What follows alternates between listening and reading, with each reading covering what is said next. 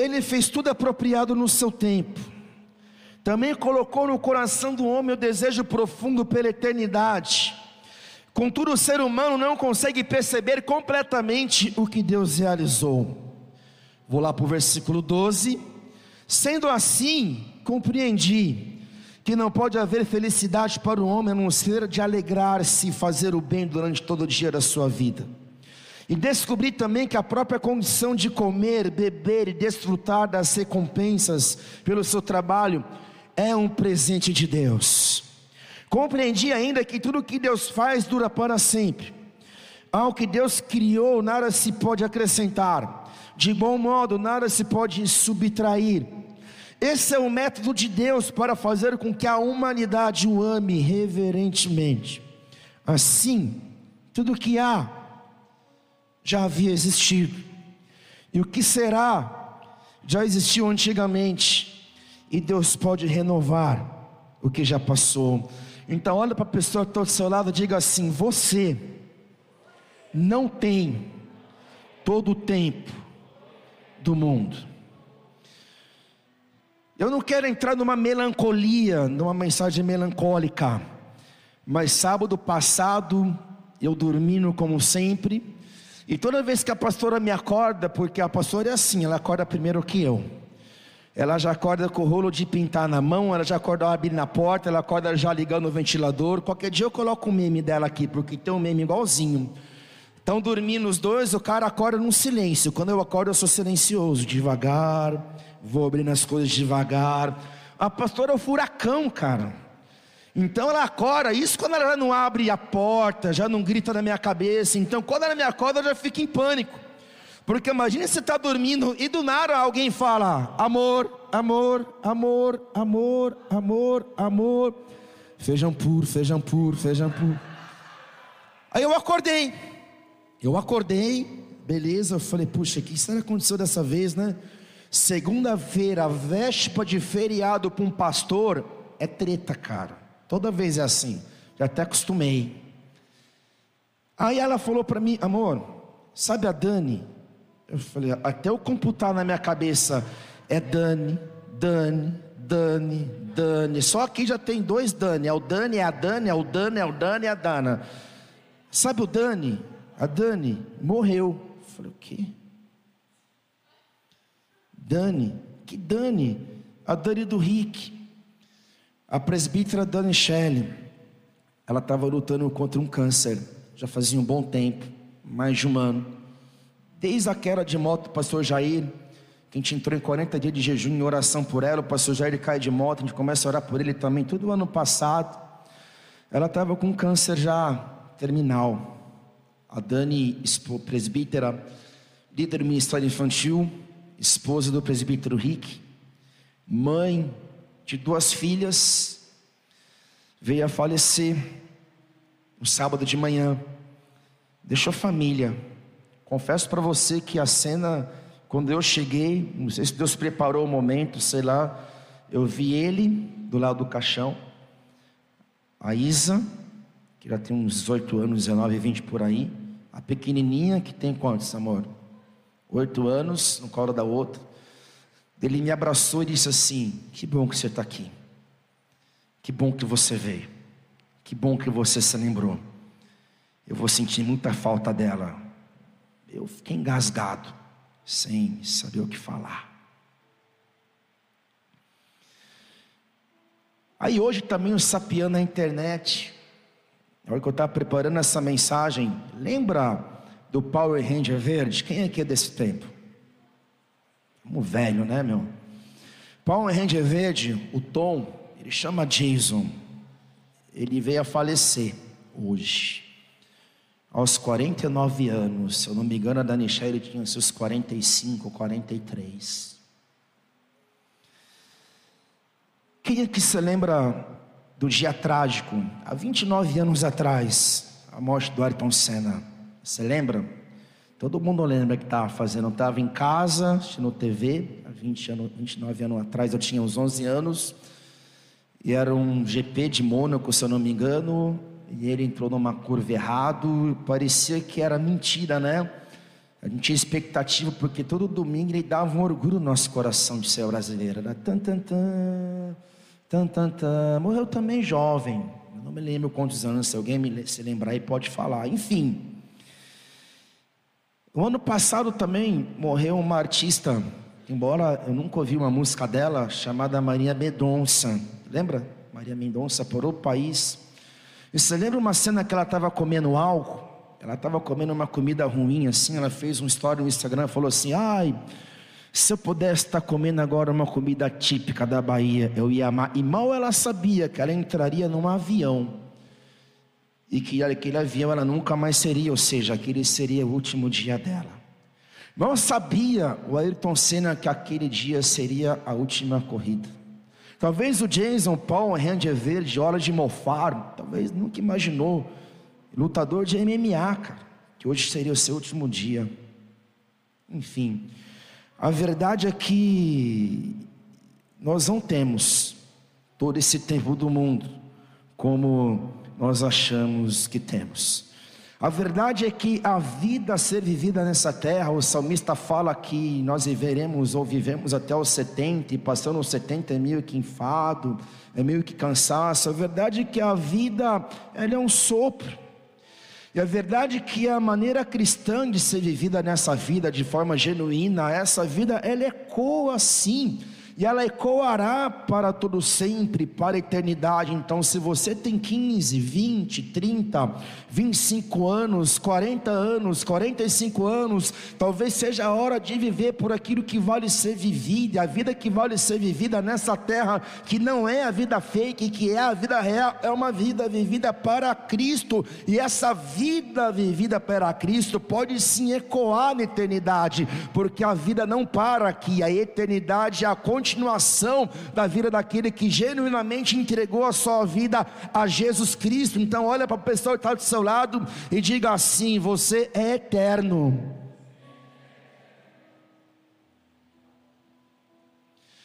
Nós vivemos um tempo em que até mesmo dentro da igreja, e isso não é raro, tem muita gente mais preocupada com a previdência com a aposentadoria.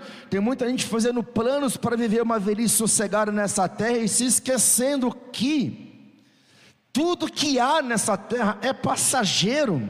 Tudo que há nessa terra é finito, então vou te dar uma grande revelação.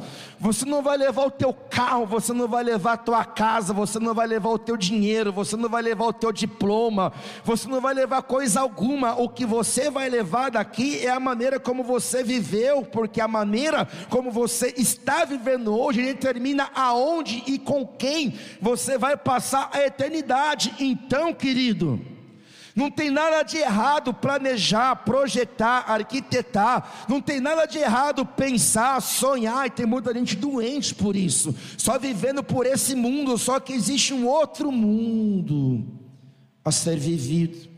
E essa é a nossa esperança, porque se Cristo morreu e ressuscitou, nós que morremos com Ele também seremos ressuscitados em glória naquele grande dia. Aplauda Ele bem forte.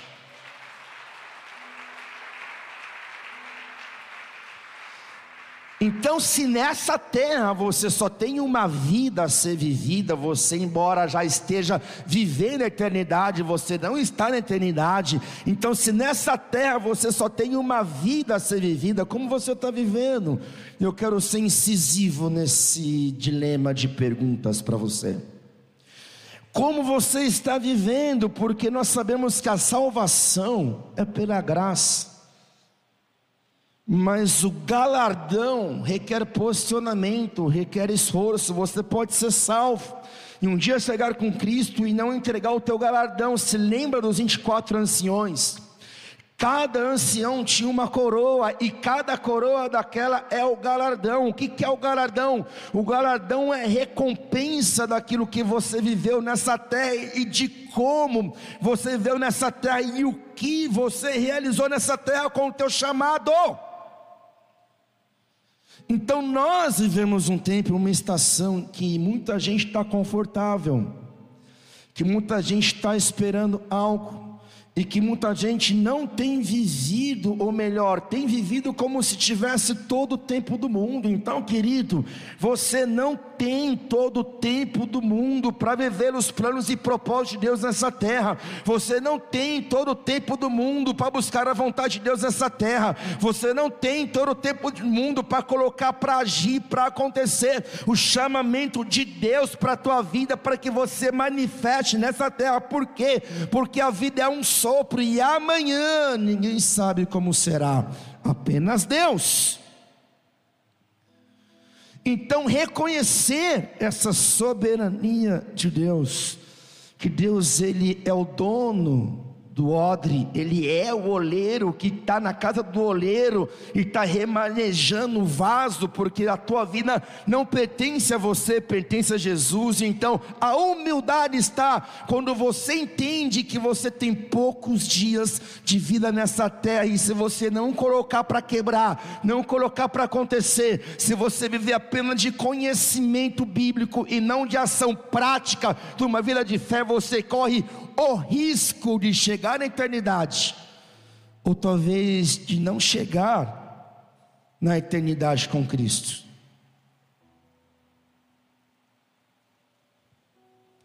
Estão felizes ainda ou não? É possível você viver uma vida com Jesus sem Jesus na tua vida? Sim, isso se chama religião. É possível você ser cristão e não representar a Cristo, sim, e se chama religião. É possível você conhecer Jesus, você achar que tem Jesus, mas não viver sobrenaturalidade, tudo aquilo que é prometido na Bíblia relacionado à sobrenaturalidade, sim. Você pode estar na igreja e não ser igreja.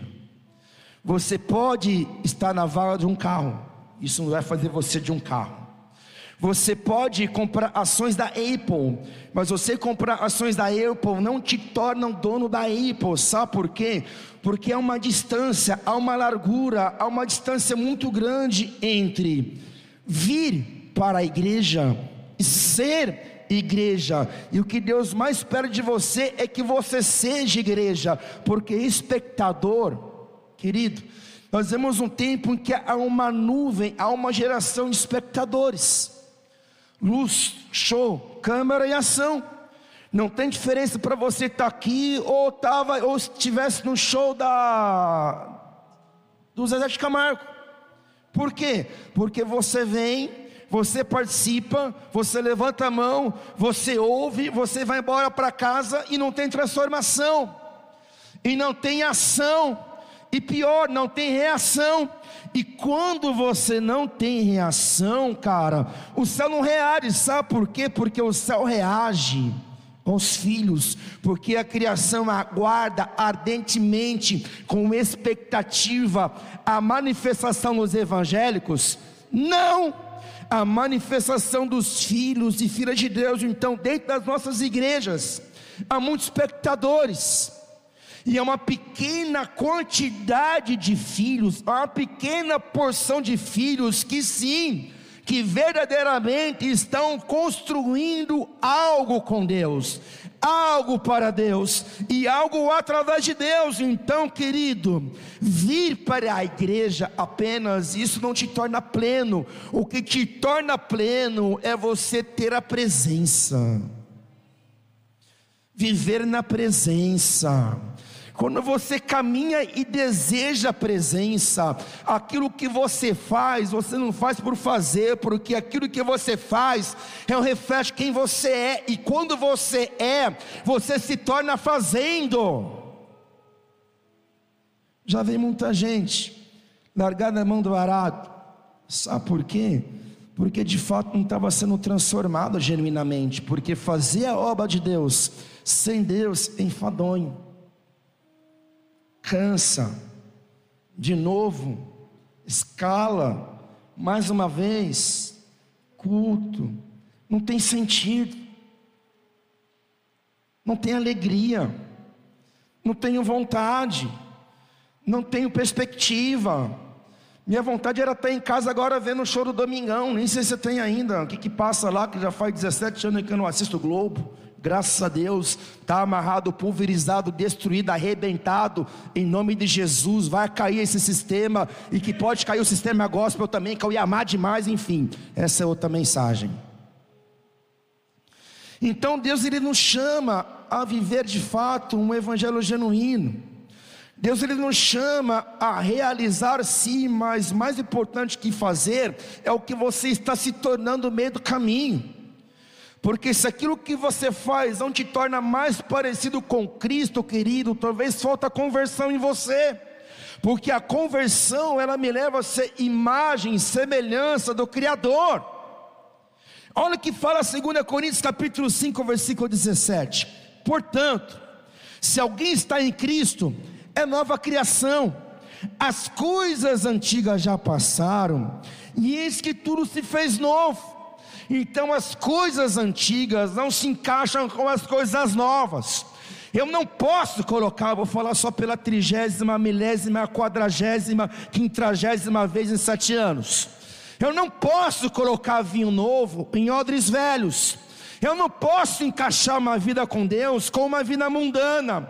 Eu não posso caminhar com Deus e com Belial. Eu não posso sentar na mesa de Deus, na mesa de demônios. Você entendeu? Que aquele que está em Cristo, nova criatura é, do jeito de falar, do jeito de se vestir, na maneira de se comportar, principalmente em suas prioridades. Então me assusta uma qualidade de cristão que não tem prioridade com o reino não tem prioridade com a igreja, que é a noiva do cordeiro, não tem prioridade com leitura da palavra, não tem prioridade com oração, porque as tuas prioridades revelam se você crê em Deus ou não, revela se você é cristão ou não, revela se você é nascido de novo ou não, ou então só tomou banho no dia do batismo. Porque tudo, versículo 18, provém de Deus que nos reconciliou consigo mesmo por intermédio de Cristo e nos otorgou o ministério da reconciliação. Pois Deus estava em Cristo reconciliando consigo mesmo o mundo, não levando em conta as transgressões dos seres humanos, e nos encarregou da mensagem da reconciliação. Portanto, somos embaixadores de Cristo. O que, o embaixador faz? Ele representa uma pátria uma nação em outra nação estrangeira. Então nós somos embaixadores, eu vou falar mais uma vez, pela trigésima, quadragésima, quinquagésima, milagésima, você é um cidadão do céu, você é um embaixador do reino de Deus, a tua pátria não está aqui, então por que, que você fica nessa sofrência? Portanto, se somos embaixadores de Cristo, como se Deus nos encorajasse por nosso intermédio. Assim, vos suplicamos, em nome de Cristo, que vos reconcilieis com Deus. Então, entenda uma coisa poderosa: você tem uma natureza que alguém do mundo comum não tem, que alguém do mundo carnal não tem, que alguém do mundo que é carnal não tem que alguém do mundo que não conheceu a Cristo, que não confessou a Cristo, não tem. Você tem o privilégio, e não é esse privilégio de ter o iPhone 15, 12. O iPhone 15, 12 é lixo comparado com isso. O teu dinheiro é lixo comparado com isso. O teu trabalho é lixo comparado com isso. Você tem o privilégio de ter o Espírito Santo de Deus morando em você. Você tem a essência de Deus morando em você. Você tem a glória de Deus morando em você. E isso é motivo de alegria porque é isso que te transforma o que? Em uma pessoa parecida com Cristo, em um filho e uma filha de Deus, querido. Se você é tudo aquilo que a Bíblia fala que você é, se você tem tudo aquilo que a Bíblia fala que você tem, e se você pode tudo aquilo que a Bíblia fala que você pode, por que então as coisas na sua vida não acontecem?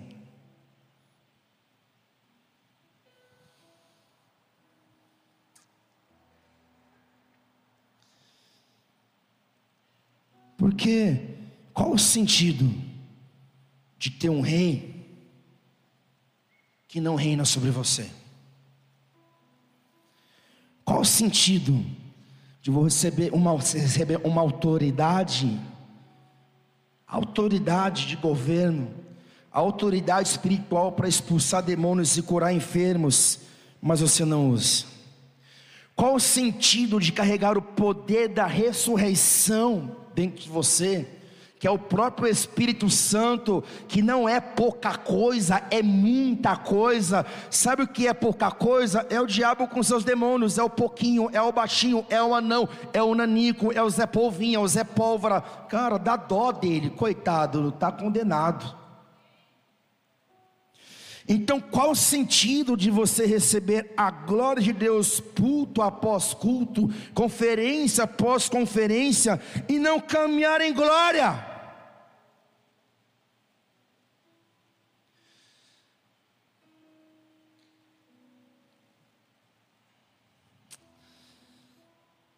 que fazemos é uma expressão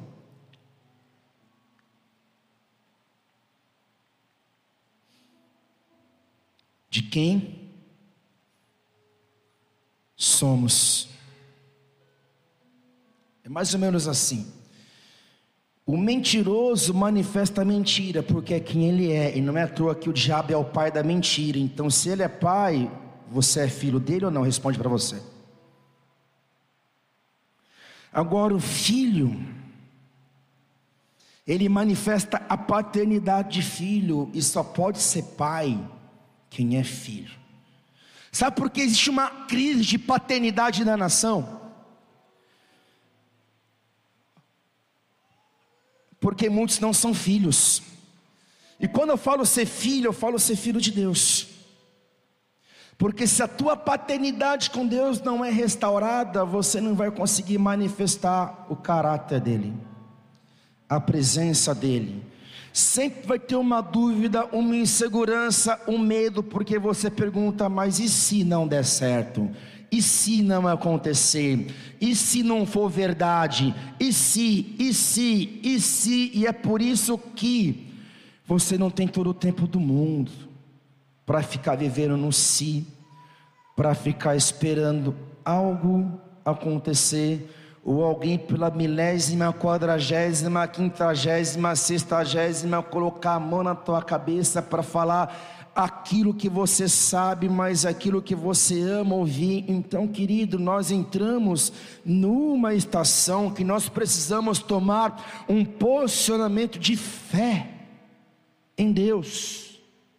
Sem fé em Deus, não tem como você usufruir da herança que Deus tem para você, porque a tua herança espiritual, sabe qual é a tua herança? Ser governador sobre todas as coisas, ser príncipe e princesa, ser filho de Deus que manifesta o poder, a glória de Deus em toda a sua plenitude. Então, meu Deus do céu, se eu fosse você nessa noite, eu me posicionaria, me posicionaria feijão puro, feijão puro, feijão. Me, posicionar, pos, me posicionaria, me posicionaria, me posicionaria como filho de Deus, querido. Se temos milagres disponíveis, nós precisamos manifestar milagres, provocar milagres, liberar milagres. Como que eu provoco milagre? Orando, crendo, se movendo pela fé na palavra. Como que eu provoco milagre? Orando pelas pessoas, orando pelos enfermos, orando pelos doentes, orando até pelo cachorro que está doente. Então eu preciso liberar aquilo que Deus colocou dentro de mim pela fé. Eu preciso liberar aquilo que Deus colocou dentro de mim pela fé. Sabe por quê? Porque você não tem todo esse tempo do mundo que você acha que tem. O que acontece com um carro que não funciona mais, está quebrado, deu PT? Ferro velho. O que acontece com aquilo que não funciona mais na tua casa? Litificador, ventilador, ar-condicionado, você joga fora. Imagina se Deus olhar para terra e falar: Esse não funciona, será que esse é você? Repete comigo: Eu não tenho Mais alto, eu não tenho todo o tempo do mundo como eu acho que eu tenho. Há um homem chamado Elon Musk. Lembra ano passado, ano passado da pandemia, que começou a soltar os satélites de 4G no planeta inteiro? Aí ele ficou conhecido, Elon Musk, dono de uma marca de carro que, se eu não me engano, chama Mescla, uma coisa assim, Tesla. Você se lembra? Você se lembra, cara, que ficou todo mundo assim, puxa, meu, uau magnífico. Mas você sabia que esse Elon Musk, ele é conhecido não pelo dinheiro que ele tem, mas pela criatividade que ele tem, pelo empreendedorismo que ele tem, pelas ideias que ele tem. Mas você sabia que esse homem chamado Elon Musk, ele não acredita em Deus? Ele não tem a essência de Deus. Só que ele tem algo diferente dentro dele que muitas vezes eu e você que deveríamos ter, nós não temos, porque ele acredita que tudo é possível. Ele acredita que tudo é possível. Então, um homem sem a vida de Deus tem sonhos, tem ideias, é um visionário. Eu li um livro uma vez que ele estava passando por debaixo de uma ponte. Ele estava passando na rua, tinha muito condicionamento. Aí ele pensou na cabeça dele, pensou assim: e se eu fizesse um túnel aqui por baixo? Hoje ele já está fazendo esse túnel, ele tem, algumas, ele tem alguns departamentos, alguns barracões, alguns lugares lá que ele faz os seus lançamentos de foguete, e ele já está construindo essas, esses túneis com cal que caminha em trilhos. Isso é incrível, cara. Porque o cal da Tesla ele já caminha por Wi-Fi computador de bordo. Por quê? Porque um dia ele acreditou que poderia ter. Então, se Elon Musk, que não tem a vida de Deus, não tem a presença de Deus, crê que pode acontecer e faz acontecer, por que, que você não consegue acreditar que o teu casamento pode dar certo? Por que, que você que tem a vida de Deus não, não consegue acreditar que você pode melhorar como homem, como marido, como esposa? Por que, que você que é casal não pode acreditar que você tem um ministério, que você tem uma chamada? Por que, meu Deus do céu, que você se limita tanto diante de Deus ilimitado? Responda para você, o que, que te limita? Quais são suas crenças limitantes? O que, que te limita a se posicionar? Faz uma lista na sua cabeça. Ah, porque eu não tive pai. Não porque eu fui abusada. Não porque eu sou rejeitada. Não porque eu sou feia, sou magra, sou gorda. A maioria que vai responder é porque eu não tenho dinheiro. É porque aquilo, querido, vou te falar uma coisa importante. Aquilo que te limita não limita Deus. Aquilo que te limita não limita Deus. Deus diz Sua palavra que você é filho, que você é herdeiro, que você pode todas as coisas daquele que te fortalece. Deus diz Sua palavra que você tem uma herança, você tem autoridade. Deus diz Sua palavra que você ele tem um plano para a tua vida, um propósito eterno. E se Deus disse, o nosso Deus é ilimitado, então, querido, com Cristo, através de Cristo, você pode viver uma vida ilimitada.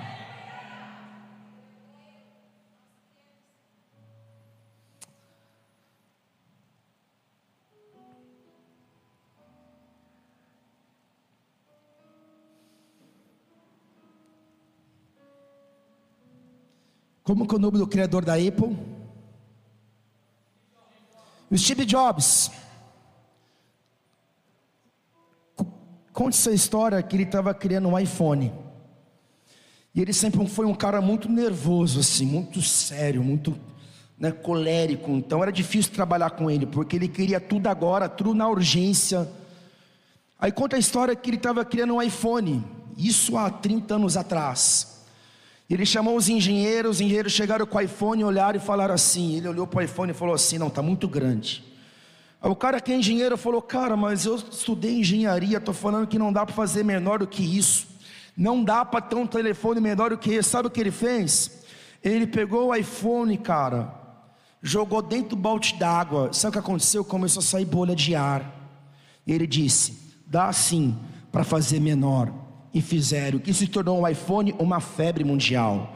Hoje o iPhone, cara, tem se cumprido aquilo que o profeta Steve Jobs disse é quase que uma parte do seu corpo. Porque se tem um iPhone cair no chão hoje e quebrar, você cai, ai meu Deus, em depressão, porque quebrou, filho do céu. Só que o Steve Jobs, ele não tem um espírito, ele não tinha um espírito, a presença, a glória, a mente Cristo, só que você tem.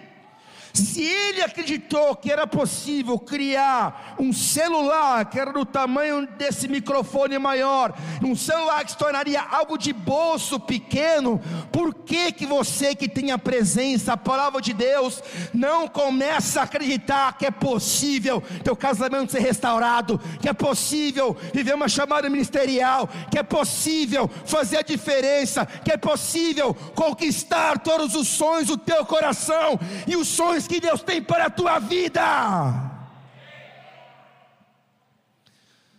Walt Disney, um dia ele sonhou com um parque temático. E ele sonhou com a, a maior montanha russa do mundo, se eu não me engano, em Orlando. E ele teve esse sonho. E ele sonhou com a montanha russa. Só que ele morreu. Ele morreu. Só que o sonho dele não. E hoje a montanha russa existe. Onde eu quero chegar? Eu quero chegar aqui para os racionais, ele nunca viu construir, ele nunca viu a montanha russa pronta. Só que para os espirituais, os espirituais não caminham por visão racional, caminham por visão espiritual, ou seja, um visionário é aquele que vê antes acontecer. Por isso que eu enxergo para essa casa, eu vejo paredes caindo, eu vejo o prédio levantado, eu vejo uma arquibancada. Por quê? Porque Deus diz em Sua palavra que os filhos profetizariam e os jovens teriam visões, visões, visões. Se o Walt Disney, que nem crente era, que não tinha vida de Deus, foi visionário e aconteceu e morreu, e seu sonho e sua visão ficou, e a visão fala sobre ele até hoje. Quem mais você que tem a presença de Deus? Então, querido, não espere que as pessoas que estão no seu lado vão acreditar em você. Não espere que os seus discípulos vão acreditar em você. Não espere que a sua esposa, que a sua família vá acreditar em você. Mas Deus acredita em você, e você e Deus é a maioria então volte a sonhar. Porque você não tem todo o tempo do mundo para perder tempo. Eu aprendi uma coisa: eu só recebo crítica construtiva e crítica de quem construiu alguma coisa. Quem nunca fez nada na vida, quem nunca realizou nada da vida, vem criticar, me poupa. Eu recebo de crítica de quem fez mais do que eu de quem tem mais do que eu, de quem viveu coisas na vida que eu não vivi, esses eu ouço, porque é sabedoria. Do contrário, então, querido, querida, para de ouvir, para de dar crédito para quem não paga as tuas contas, para de valorizar a voz do diabo, para de valorizar as críticas, querido do céu, e começa a ouvir aquilo que Deus fala a respeito de você, e sabe o que Ele fala de você? Você é meu filho amado e que me comprazo, e eu me alegro contigo. Repete comigo.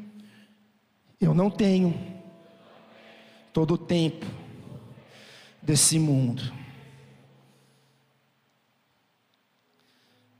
Ah, pastor, mas vai dar muito trabalho. Ah, mas é difícil. Entenda um padrão é o padrão de Cristo. Todo realizador é líder.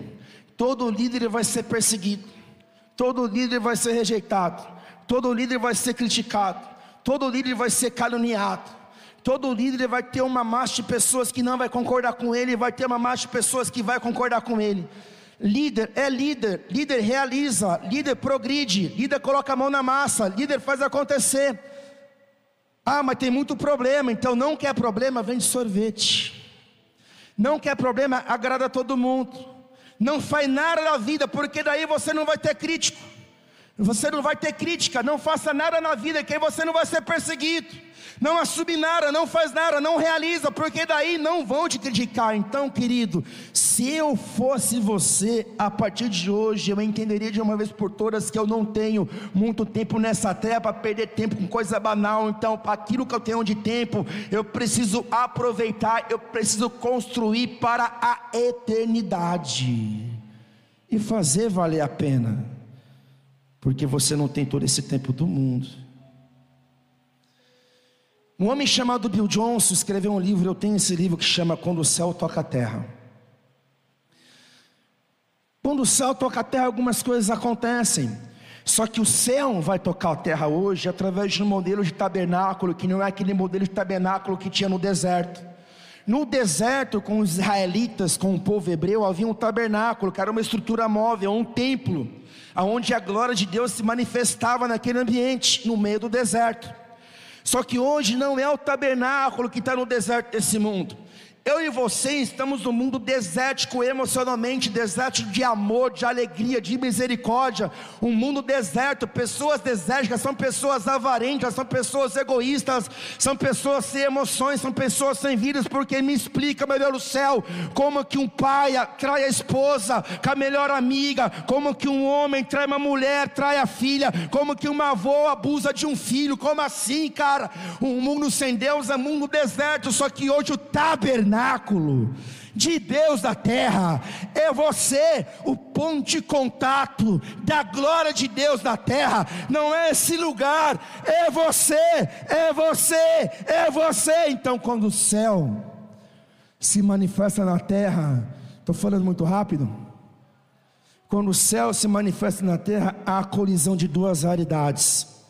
Porque no céu, cara, não tem doença. Por isso que Deus não coloca doença em ninguém. Deus lhe permite que a doença venha até para te ensinar. Deus permite que a tribulação venha para te forjar, para te treinar para viver na tua posição na eternidade como rei e rainha pleno. Só que no céu não tem crise. No céu não tem doença. No céu não tem escassez. Então, quando a realidade do céu flui através da tua vida, essa realidade do céu toca essa terra caída. Quando essa realidade do céu toca essa terra caída, regida por demônios, espíritos malignos, entidades, pessoas más, as realidades colidem. Aí há uma colisão, aí há uma batalha, aí há uma guerra. Eu preguei sobre isso uma quinta-feira passada. É assim que eu luto as minhas guerras, ou seja, nós não lutamos uma batalha espiritual eterna nessa terra. É uma batalha espiritual sem fim, só luta, sem luta não, querido. Nós lutamos a partir do lugar de vitória em Cristo. Então, eu e você firmados na rocha, firmados em Jesus, nós entramos numa batalha para vencer. Porque nós somos mais que vencedores. Nós não entramos numa luta com o diabo, com o inferno, com a tribulação, com a doença para perder. Por quê? Porque nós temos a vida de Deus, nós temos autoridade no nome de Jesus. Então, quando a igreja se levanta e ela entra nessa cidade, se o inimigo vem por sete caminhos, ele fugirá, porque agindo Deus, quem impedirá? Maior aquele que está em mim do que aquele que está no mundo. Então, quando a igreja avança, é o inferno retrocede.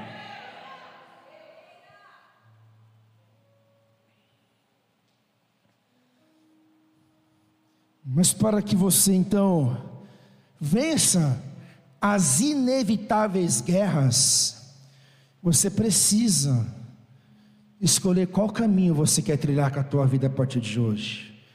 A Bíblia fala, e a verdade bíblica é mais verdadeira que os teus achômetros, tuas desculpas, tuas mentiras, porque isso, porque aquilo, não. A Bíblia fala que só existe um caminho. Aliás, fala de uma porta estreita e uma porta larga. A porta larga é o caminho que o mundo oferece. E a porta estreita, e poucos conseguem entrar por esse caminho, é o caminho com Jesus. Jesus disse: Eu sou o caminho, a verdade e a vida. Ninguém vem ao Pai a não ser por mim. No tabernáculo tinha três repartições: o átrio, onde tinha um véu o santo lugar onde tinha um véu, o santíssimo lugar onde estava a arca da presença e a glória de Deus que repousava sobre a arca com dois querubins de ouro, tinha um véu. Só que a boa notícia é que depois do advento da cruz, na dispensação da graça, você não está na lei mosaica, você não está na era primitiva, você está na era moderna, na era da igreja. A boa notícia é que Jesus rasgou o véu através da sua morte, porque ele ressuscitou o véu do átrio, o véu do santo lugar, o véu do Santíssimo rasgado, e você tem acesso a Deus, você tem acesso à presença, você tem acesso ao Pai. Você fala, Ele te ouve, você declara, o céu reage, você profetiza, acontece, você pede, você recebe. Por quê? Porque você tem acesso, o caminho foi aberto, você não precisa de um outro intermediador. Uma coisa é interceder como igreja por você, outra coisa é você achar que o pastor é o intermediador entre Deus para que Deus fale com você. É o Papa, representante único. Opa, só que eu falei dele, quase cai. Representante único, como assim? Eu falo com homens e mulheres aqui que têm o mesmo acesso a Deus que eu tenho o mesmo acesso a Deus que o apóstolo Rina tem, o mesmo acesso a Deus que a pastora Denise tem. Então, por que que você não vive os planos de Deus para a tua vida? Por que que você vive como se você tivesse todo o tempo do mundo, sendo que você não tem todo o tempo desse mundo, e o tempo está passando, os anos estão passando, 30, 35, 40, 41, então querido, quem tem promessa não morre, quem tem promessa morre sim. Tem muitos profetas, apóstolos, pastores enterrados nessa hora que tinham chamado, mas o chamado não aconteceu porque não andaram no caminho. Jesus é o caminho, a verdade e a vida.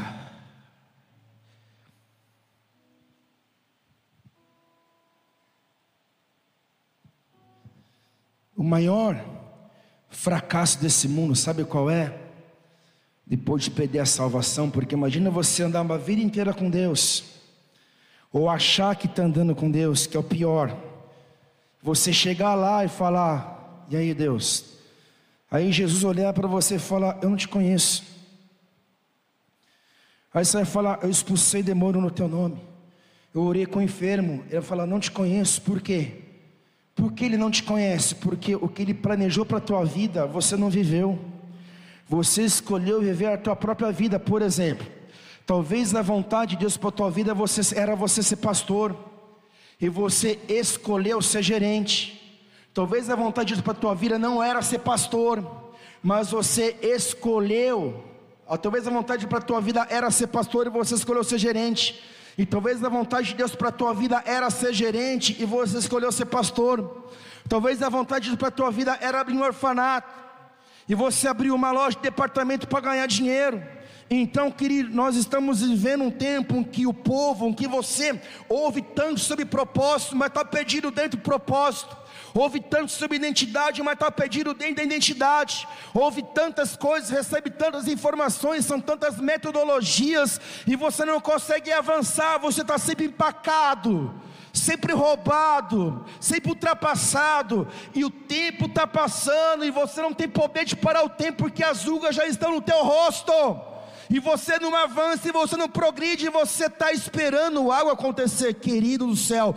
Jesus já morreu na cruz pelos seus pecados, o Espírito Santo está na terra, o véu já foi rasgado, e se você não avançar em direção ao teu Criador, você não vai manifestar a criação de Deus nessa terra. Isso é fracasso. Mas um outro maior fracasso que você pode ter é ter sucesso em algo que Deus não aprova. Você pode ter sucesso nos seus negócios, mas o teu propósito vai estar dizendo que não foi para isso que eu te chamei, que eu te criei. E mesmo sendo bem sucedido nos teus negócios, esse vazio dentro de você vai continuar ali, que não foi para isso que eu te formei. Você pode ter patentes na terra, patentes, posições, e chegar no céu sem nada para oferecer a Deus, porque não viveu a vida que Ele tinha para você. Mas você viveu a vida que você escolheu viver. E para viver a vida que Ele tem para você hoje, agora, porque você só tem uma agora para mudar as realidades da tua vida, você precisa tomar posicionamentos e fazer escolhas, talvez dolorosas, mas são escolhas que são realizadas através da fé. 2 Coríntios 4, versículo 16, fala um pouco do retrato daqueles que não caminham por vista, mas caminham por fé no Criador, na dependência. O apóstolo Paulo diz assim: portanto, não desanimamos, ainda que o nosso exterior esteja se desgastando, o nosso interior está em plena renovação dia após dia pois as nossas aflições leves e passageiras estão produzindo para nós uma glória incomparável de valor eterno. Sendo assim, fixamos nossos olhos não naquilo que se pode enxergar, mas nos elementos que não são vistos, pois os visíveis são temporais, ao passo que os que não se veem são eternos. Nós vivemos uma geração que vive por likes, curtidas, Instagram. Eu quero te avisar que isso para Deus é lixo não muda nada.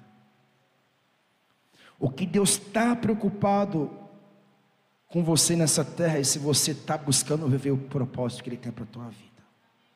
Homens buscando o propósito de Deus, eles enfrentaram fornalhas. Homens e mulheres buscando o propósito de Deus, eles enfrentaram espadas gigantes, tempestades, mar fechado com um exército atrás dele querendo aniquilar eles. Fome meio deserto e pão descendo do céu todos os dias para alimentar uma multidão. Coluna de fogo à noite, porque o frio era congelante, mas a nuvem de glória estava de dia, porque o calor era escaldante. Sabe por que muitas vezes você tem medo de viver aquilo que Deus tem para você? Exatamente isso, você tem medo daquilo que você pode passar de sofrimento, só que o sofrimento com Deus é inevitável. Eu não sei se te falaram isso um dia, mas hoje você está sabendo que existe ainda uma cruz para viver aquilo que Deus tem para você, cara, vai doer, vai chorar, vai ter tribulação, vai ter guerra, vai ter batalha. Então, se você não quer confusão para a tua vida, querido, não seja crente, não seja cristão, não caminhe no Evangelho, porque para caminhar com Ele nesse dia de forma genuína, o que você vai mais arrumar é treta por aí, é gente que não concorda com você, é gente que não gosta de você, é gente com posicionamento ideológico que vem contra o cristianismo para acabar com o padrão judaico-cristão de família, de sociedade e de vida. Então, querido, para viver o cristianismo é necessário coragem, é necessário valentia, é necessário hombridade, é necessário retidão, é necessário genuinamente amar a Deus sobre todas as coisas, porque só quem ama a Deus sobre todas as coisas, mesmo perdendo, vai sorrir, mesmo perdendo, vai se alegrar alegrar, mesmo sendo perseguido, vai resistir, vai avançar.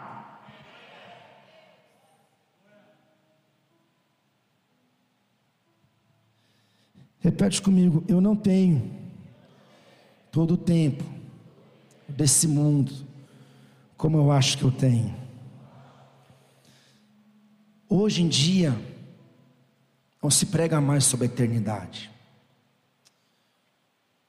Hoje em dia, o crente não está tão preocupado com a eternidade.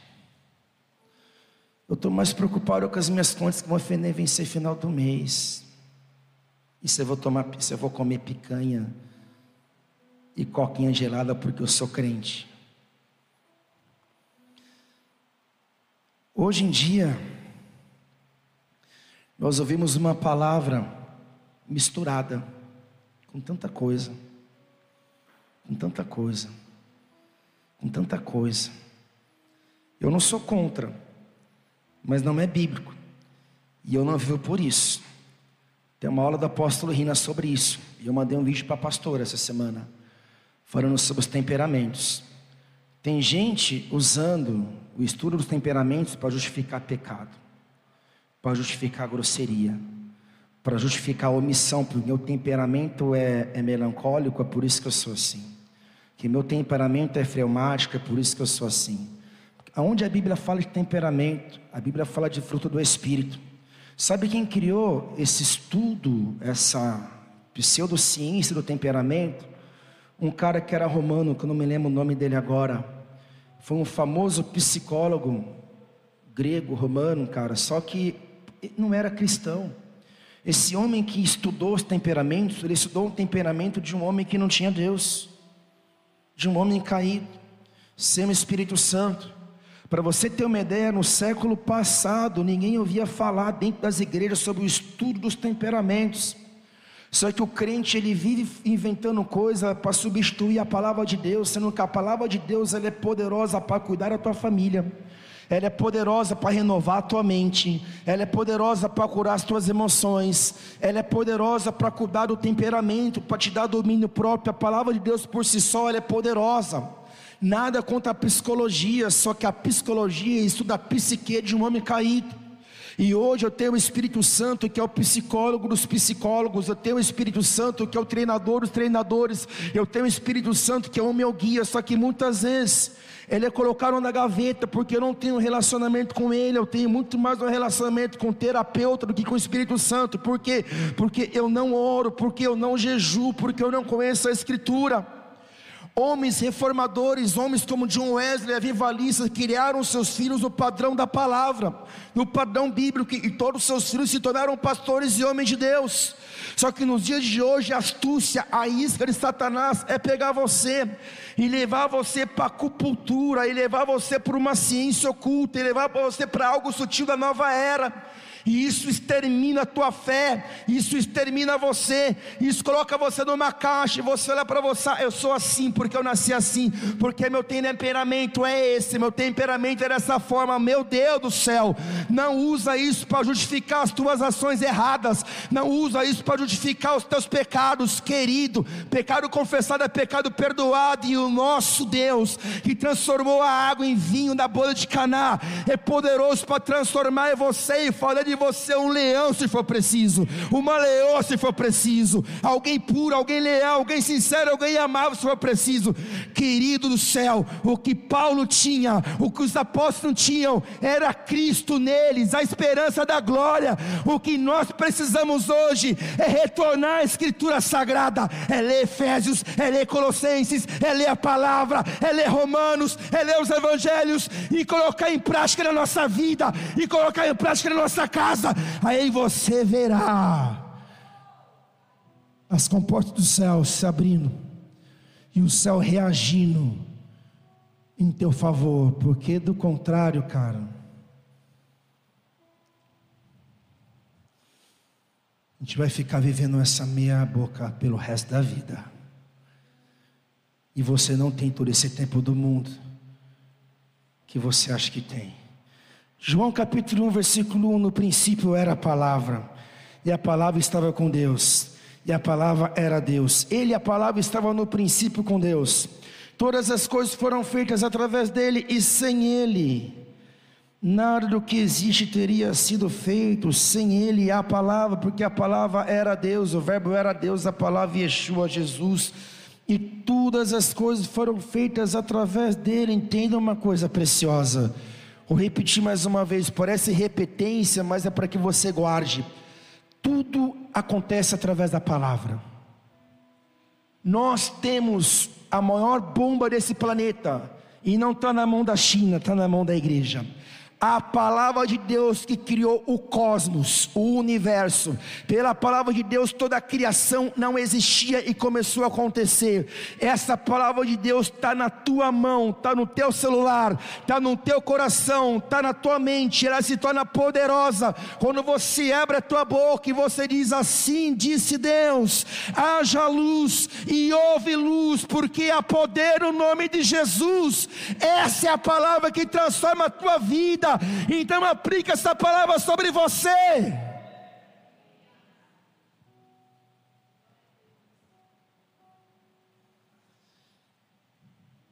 Você acredita de verdade que você não tem todo esse tempo desse mundo que você acha que tem? Eu acho que você não acredita. Porque se você acreditasse que você não tem todo o tempo do mundo, como você acha que tem, e amanhã podem te chamar para as recâmaras eternas. Aí o crente já faz assim: misericórdia, pastor, muda de mensagem, credo, vai falar disso. Uai, a vida. Você nasceu, você cresceu, e um dia, menos cedo ou mais tarde, você vai morrer. É fato, é realidade, porque você não tem todo esse tempo que você acha que tem nesse mundo. Mas se você achasse mesmo que você não tem esse tempo, você não estaria talvez vivendo essa falsa intensidade, baixa velocidade, falta de dedicação, de entusiasmo, de vontade com o seu chamado, porque olha só, eu vejo jovens de 20 anos que estão mais cansados do que homens de 60 anos. Eu vejo pessoas de 30 anos que estão mais cansadas de homens do que 80 e 80 anos. Eu vejo uma geração cansada. Posso abrir um trave aqui, abre aspas. Há um pastor famoso dessa nação que chama Márcio Valadão. Se você virar para ele como obreiro e falar, eu estou cansado, ele vai te perguntar, você está em pecado? Porque o pecado cansa.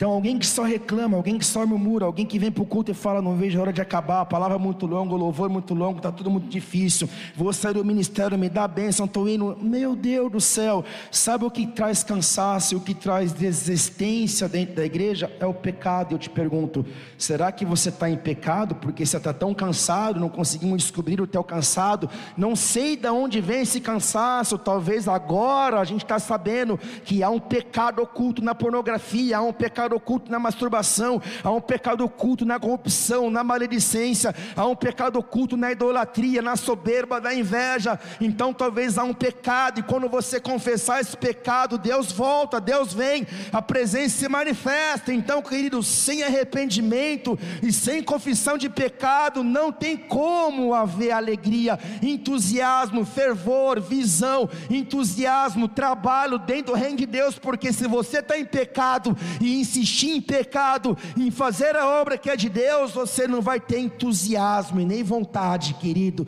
porque o que nos move é o Espírito Santo, e o Espírito Santo, ele é santo, e como sendo santo, ele habita no templo que é santificado. Então te pergunto, como que está a tua vida?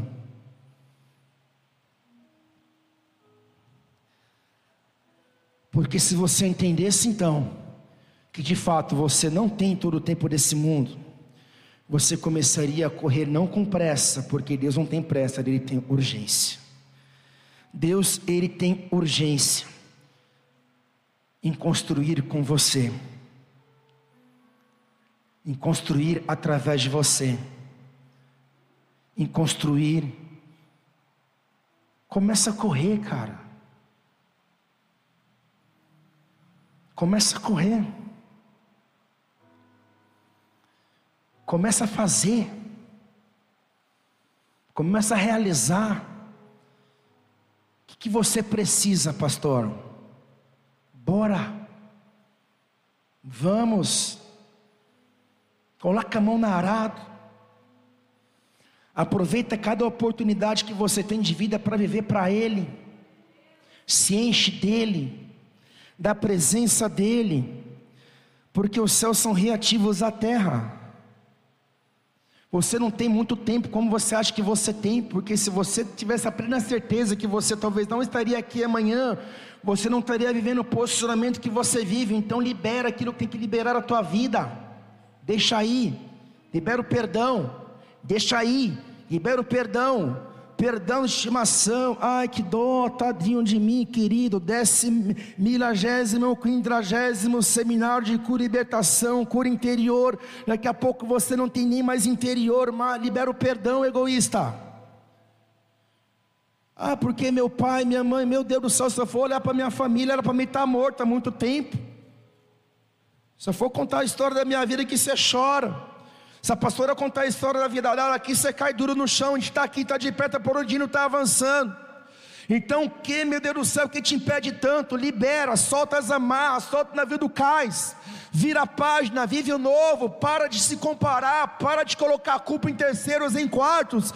Assuma protagonismo da tua história, sabe por quê? Porque você não tem todo o tempo desse mundo, então reaja. Os céus reagem quando você se posiciona. Quando você pisa no Jordão, o Jordão ele se abre. Quando você fala com a figueira, a figueira seca. Quando você fala com a tempestade, a tempestade se acalma.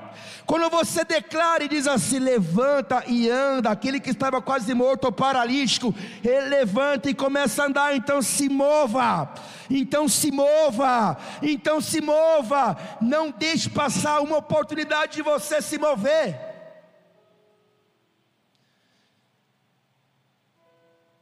E por não se mover, essa é a razão do Brasil estar tá como está porque metade do país evangélico e nós não conseguimos mudar o quarto na nação nem pela oração e nem pelos nossos posicionamentos, porque não vivemos o que pregamos.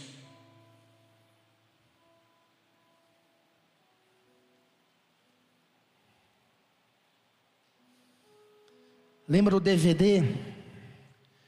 Quem era o tempo do DVD?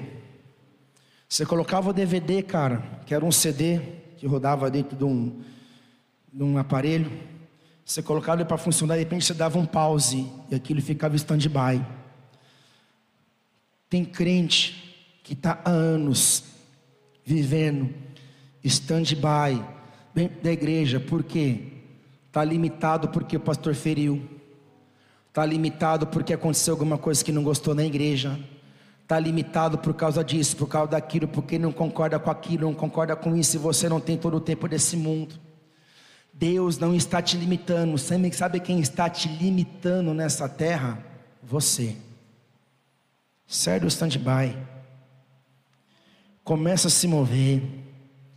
Você não tem todo esse tempo do mundo para caminhar com Deus.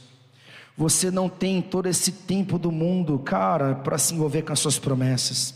Você não tem todo esse tempo do mundo para se preparar para as promessas, querido do céu. Se Deus disse que você vai empreender, começa a empreender. Se Deus disse que você vai pregar, começa a pregar. Mahat Matalá, cadê os pregadores? Se Deus disse que você é um levita, um adorador, Mahat Matalá, cadê os adoradores? Se Deus disse que é para você, que é isso que você tem, que é isso que Ele tem para a tua vida, começa a fazer acontecer, cara, porque as promessas elas não estão sobre você, as promessas elas já estão dentro de você. Você já carrega todas as sementes, mas se você não lançar as sementes e ficar olhando, ah, porque eu dou dói, porque eu não gostei, porque eu não concordo, porque tal, você vai ficar paralisado a tua vida inteira. Você vai viver frustrado a tua vida inteira. E por mais que fizeram algo com você ou contra você, a culpa não é das pessoas que estão seguindo a sua vida, a culpa é tua. Então se posiciona, então se levanta, não seja como aquele construtor imprudente lá de Mateus 7,24, lembra da história? Vou ler para você. Assim, todo aquele que ouve essas minhas palavras e as pratica será comparado a um homem sábio que construiu a sua casa sobre a rocha, e caiu a chuva, vieram as enchentes, sopraram os ventos e bateram com violência contra aquela casa, mas ela não caiu, pois tinha seus alicerces na rocha. Pois tudo aquele que ouve essas minhas palavras e não as pratica é como um insensato que construiu a sua casa sobre a areia, e caiu a chuva, vieram as enchentes, sopraram os ventos e bateram com violência contra aquela casa, ela desabou, e grande foi a sua ruína. Então, querido, o que a Bíblia está falando é sobre edificação é sobre construção, é sobre alicerce. Para construir o alicerce, ninguém está vendo. Ou seja, a peça principal de um navio não é a proa, mas é o tamanho, é a largura e o comprimento da sua âncora, porque é a âncora que sustenta esse navio no dia de tempestade, a preciosidade de uma árvore, não é o caule, não é o tronco, não são as folhas, a preciosidade de uma árvore está na raiz, quanto mais profunda essa raiz, maior ela passa pelos anos de pé, mais forte ela é sustentada perante as tempestades, o poder de uma iceberg não é o que está fora, porque ele é muito maior por dentro, então querido, aquilo que ninguém vê na tua vida, aquilo que você faz e não tem aplauso, aquilo que você faz e não tem elogio, o tempo que você passa em oração, as quantas vezes que você leu a Bíblia, o tempo que você jejua e ninguém vê, isso está construindo em você alicerces, alicerces, alicerces, porque no dia da grande tribulação, no dia mau, no dia do oportuno, você vai permanecer, você vai perseverar, você vai persistir, porque alguém profundo, e alguém que tem profundidade, pessoas rasas, elas não permanecem em igrejas como essa, porque elas querem fast food, elas querem biscoito, elas querem o leite espiritual, elas não querem o alimento sólido que transforma você em profeta, em profetiza. Então eu te pergunto: o que você tem construído? Para quem você tem construído? Porque se você tem construído para mostrar para os seus antigos líderes que eles estavam errados, a motivação está errada. Se você tem construído para mostrar para o pastor, para mostrar para as pessoas, você está errado. Aquilo que você constrói para Ele e por Ele, somente a Ele, são todas as coisas. Você não tem todo o tempo desse mundo.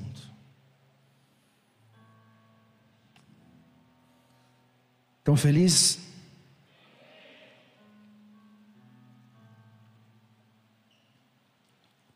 Uma vez, eu me lembro que eu li na Bíblia que um profeta visitou uma viúva pobre. Ela não tinha azeite, só vazias vasilhas. E emprestou um pouquinho de azeite dos seus vizinhos. E o profeta entrou no cenário. E aquele azeite da vasilha começou a multiplicar. E o tempo de escassez começou acabar. Uma outra vez, Jesus no deserto, olha como que o profético não precisa de uma realidade para agir, porque não é a realidade da terra que define o profético, mas é o profético que define a realidade e traz o ambiente necessário. Jesus no deserto, ele manda trazer algumas coisas para ele poder alimentar a multidão, só que deserto não tem nada. Só que aí surge no cenário um rapaz com cinco pães. Tem pão no deserto? Tem padaria? Não, mas apareceu. Aí com dois peixes. Tem oceano no deserto, o peixe ele faz parte do ambiente do mar. Só que o peixe aparece porque o profético ele atrai. A unção ela atrai a presença de Deus na tua vida, guarda essa chave, vai atrair tudo aquilo que você precisa. É provisão que você precisa? É uma cura que você precisa? É que uma porta de emprego se abra? O que, que você precisa? Aquilo que você busca tanto não está fora, está dentro, porque o reino de Deus não está ali não está lá. O reino de Deus ele está dentro de nós, só que saca essa. E se o elemento de multiplicação não fosse o azeite, não fosse os pães, não fosse os peixes, e se o elemento de multiplicação fosse você, se a igreja fosse uma multiplicação de quem você é, como que os crentes seriam? Se a adoração na igreja fosse a multiplicação de como você adora, que nem uma porta com a mão abaixada e que nem uma cara de vaca vendo porteira nova, estático. Como que a igreja seria se a adoração fosse uma expressão de quem você é? Se a santidade na igreja fosse a multiplicação na sua vida, como que seria a santidade na vida da igreja? Sai da porta, chega lá fora, fica com 15, sai com 30, beija na boca de vários. Que cristianismo é esse? Isso não é ser santo. Se a vida de oração da igreja se multiplicasse a partir da tua vida de oração, como que a vida de oração da igreja seria? Se a vida de casal fosse uma multiplicação do teu casamento, como seriam os casamentos no meio da igreja? Querido, guarda essa outra chave poderosa. Se nós deixássemos os apontamentos e as críticas contra tudo e todos, e olhássemos mais para nós mesmos, e começássemos uma mudança a partir do Evangelho de Cristo aplicado na nossa própria vida, o mundo seria muito melhor e já estaria acontecendo um avivamento no meio da igreja. O avivamento começa em nós. Você não tem todo esse tempo do mundo. Lembra de João Batista? João Batista, filho Zacarias, sacerdote, Isabel, casará com Zacarias. Alguém provável, porque alguém que nasceu de uma estéreo. Entenda uma coisa poderosa. Deus não precisa curar tua esterilidade para você engravidar. Deus cura minha esterilidade para que eu possa engravidar. Quem disse que Deus precisa curar tua esterilidade para você engravidar? O médico vai olhar e falar assim: ela não pode estar grávida, mas ela está, como assim? Os exames falam que ela é estéreo, só que ela já está no sexto mês de gestação, como assim? Essa é a sobrenaturalidade de Deus, porque quando o céu colide com a terra, tudo se torna possível. A lógica perde sentido. Então João Batista, o profeta, primo de Jesus, vestia a pele de carmelo, comia gafanhoto, foi para o deserto com uma mensagem dura já na sua tenridade aos 30 anos. Chegou no deserto com a missão de preparar o caminho do Senhor Jesus. Trouxe uma mensagem dura de arrependimento e pasmem. O povo saía da Judéia, da Galileia e ia até aonde João Batista estava para ouvi-lo falar e começaram a se arrepender dos seus pecados, confessar seus pecados, começaram a ser batizados, tanto judeus, romanos. Houve um avivamento no deserto. Só que um dia, isso é a sina do profeta, Herodes estava com Herodias. Herodias era a esposa de Felipe, seu irmão. E Herodes estava pegando Herodias, você me entendeu? João Batista olha e fala: está errado, cara. Herodes, seu adúltero. Herodes fica enfurecido, Herodias também. Só que Herodes temia o povo, porque o povo considerava João Batista profeta. Alguns diziam que talvez ele poderia ser o pseudo-messias, só que pasmem. Um dia, cara, João Batista está preso, porque ele não podia matar, mas prendeu. Então, se o diabo não pode te matar, ele vai te prender, te paralisar. João Batista está preso. E numa certa ocasião, orquestrado por Herodias, Herodias pede para sua filha Salomé dançar para o rei. Salomé começa a enfeitiçar o rei com a sua dança, a feitiçaria, o canto da sereia. E Herodes fica enfeitiçado pela beira de Salomé, e ele fala para Salomé: se você pedir até metade do meu reino, eu te darei. E Herodias chega no ouvido de Salomé e pede assim: fala assim, pede a cabeça de João Batista numa bandeja. Então Salomé pede: eu quero a, bandeja, a cabeça de João Batista numa bandeja. Herodes ele fica alarmado, mas ele cumpre a sua palavra porque ele estava perante seus súditos. E a palavra fala que ele manda decapitar João Batista e a cabeça do profeta vem numa bandeja. Então entenda uma coisa, você que tem um chamado profético. A tua sina é cortar a tua cabeça. O diabo quer cortar a tua cabeça para calar a tua voz. Então a cabeça do profeta chega numa bandeja. E agora eu vou colocar na minha conta. Guarda essa, guarda essa. Quando uma pessoa morre, uma morte traumática, como decapitação, o normal são os olhos ficarem abertos. Os olhos ficam abertos e olhando para algum ponto, ou inquisitor, ou alguma coisa paralela no ambiente.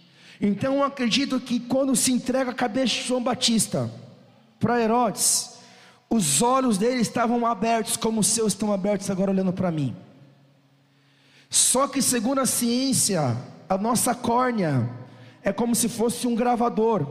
Quando alguém morre, a, un, a última cena da tua vida fica registrada onde? Nos seus olhos.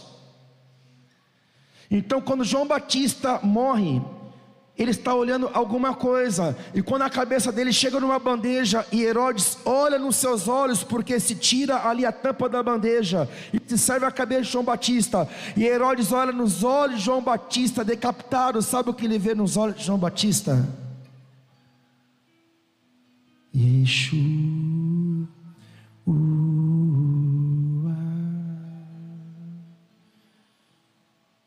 Ele viu o Rei da Glória.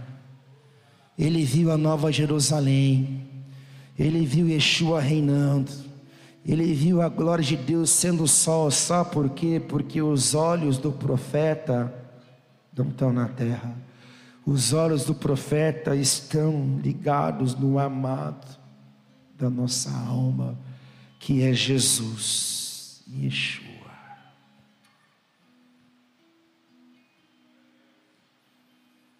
Você não tem todo o tempo dessa terra. Mas uma coisa você pode fazer a partir de hoje: colocar os teus olhos nele, e a tua vida nunca mais será a mesma. Fica de pé no teu lugar, levante suas mãos, feche seus olhos.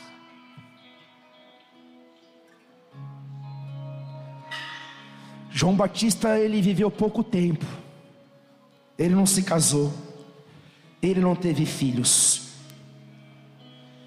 Mas ele viveu o propósito de Deus. O outro personagem chamado Enoque, a Bíblia não fala que ele foi apóstolo, a Bíblia não fala que ele tinha posses, a Bíblia fala que ele só caminhou com Deus. E ele foi arrebatado. Querido, você não tem todo o tempo desse mundo. Começa a produzir hoje. Começa a viver aquilo que Deus tem para você hoje. Começa a buscar o chamado que Deus tem para a tua vida. Que seja pouco, mas o pouco com Deus é muito. Que seja agora, porque aqui só se vive uma vez. Lógico, aqui é uma continuidade da eternidade, mas a eternidade. E o agora? Eu quero orar com você. Eu quero orar por você, porque você vai sair daqui com uma certeza ou uma perturbação.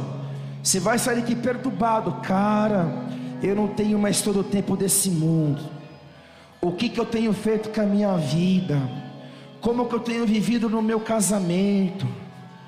Como que eu tenho tocado o barco das minhas finanças? Houve um rei chamado Davi a palavra fala que na primavera, nos dias que os reis iam para a guerra, ele escolheu permanecer no seu palácio descansando.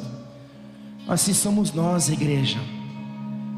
É a era, é o tempo, é a estação em que nós mais precisamos ser igreja de fato, de fato, só que muitos estão descansando em seus palácios Davi ele perdeu o time. Davi ele fez o que ele não devia fazer, porque não era para ele estar caindo em pecado com Betseba. Era para ele estar tá no fronte de batalha, guerreando pelo Rei dos Reis, nosso Deus Todo-Poderoso. É para ele tá, era para ele estar realizando, progredindo. Não era para ele estar descansando, querido do céu. Essa é uma estação que nós, como igreja, precisamos nos arrepender, porque trocamos a presença pelo entretenimento, trocamos a presença pelo Netflix. Meu Deus! Você, quando entra na tua sala, na tua casa, você apaga a luz, coloca uma pipoca, coloca o filme na Netflix da hora e você prepara um ambiente para assistir um filme. Só que com Deus muitas vezes você está vindo para cá conversando qualquer coisa. Você passa a semana vivendo de qualquer jeito. Aí quando você chega aqui, você quer que o louvor transforme o ambiente para você. Você quer que o pastor transforme o ambiente para você. Meu Deus, entenda uma coisa. O padrão bíblico seria você já vir para cá preparado. Você vir para cá preparado. Eu li uma frase, cara, na internet, até de um carro do exército, dizendo assim: esteja pronto, Jesus está voltando. Esteja pronto, Jesus está voltando. Esteja preparado, venha para o culto preparado, venha trazer o ambiente. Venha trazer o rio quando você se move com o teu rio. E os nossos rios se juntam, cara. Isso vira uma catarata de Iguaçu. Então, meu Deus, levanta as suas mãos. Prepara um ambiente para o Senhor.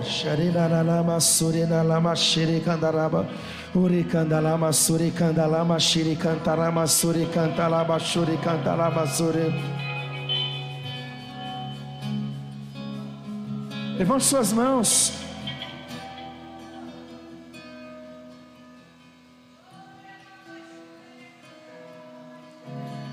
Seu corpo fala, sabia?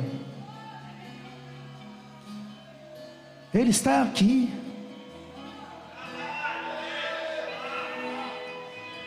Você não tem todo esse tempo nesse mundo. Aproveite esse momento para se lançar na presença. Vamos lá. Apresente, aproveite esse momento para se lançar perante o Criador. Vamos lá. Começa a orar. Eu não sei o que você vai fazer agora. Começa a reagir. Começa a pedir perdão. Aceita Jesus pela milésima vez. Começa a falar para Ele: Senhor, eu estou aqui. Eu quero viver a vida que o Senhor tem preparada para mim.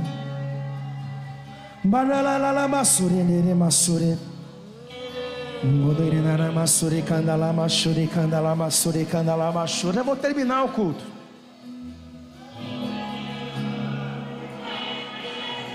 Mas a verdade é que o culto não acaba, porque o culto é a tua vida.